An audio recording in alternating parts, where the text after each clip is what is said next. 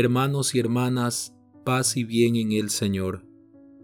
Con la celebración del miércoles de ceniza, iniciamos nuestro camino cuaresmal, un tiempo de gracia y de llamada a la conversión, un tiempo oportuno en que la Iglesia nos invita a prepararnos espiritualmente para celebrar el gran tiempo de Pascua, entendida la Pascua como la celebración central del año litúrgico y la fiesta más importante para todos los cristianos.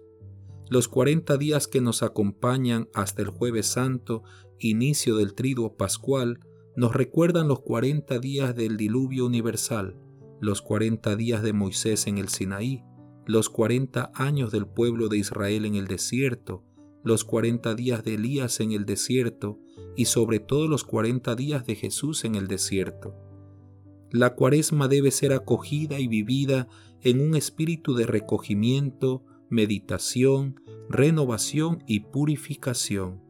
Cada año la Iglesia nos dispone estos tiempos litúrgicos para entrar en el misterio de la pasión, muerte y resurrección de nuestro Señor Jesucristo. Es importante, por tanto, caminar con determinación y desprendimiento para abrazar la resurrección de Cristo, que es nuestra Pascua. Si la cuaresma es un tiempo de cambio, deberíamos hacernos todos una pregunta.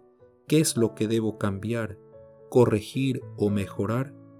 La Iglesia nos ofrece los medios y todos los recursos que necesitamos para este cambio.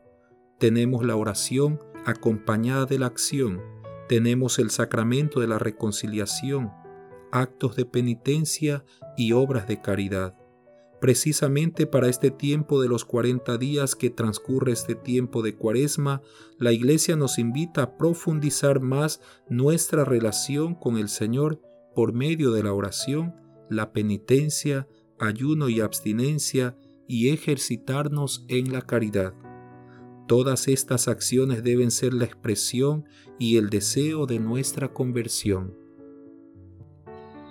Queridos hermanos y hermanas, acojamos la invitación que nos hace el Señor en su palabra, meditándola en nuestro corazón y pidiendo al Señor la gracia de poder vivir este tiempo de preparación para la Pascua en actitud de oración y recogimiento, y así entrar en el desierto con Jesús, quien nos capacita y ejercita en nuestro combate espiritual, pero sobre todo nos invita a encontrarnos con Él y con nosotros mismos.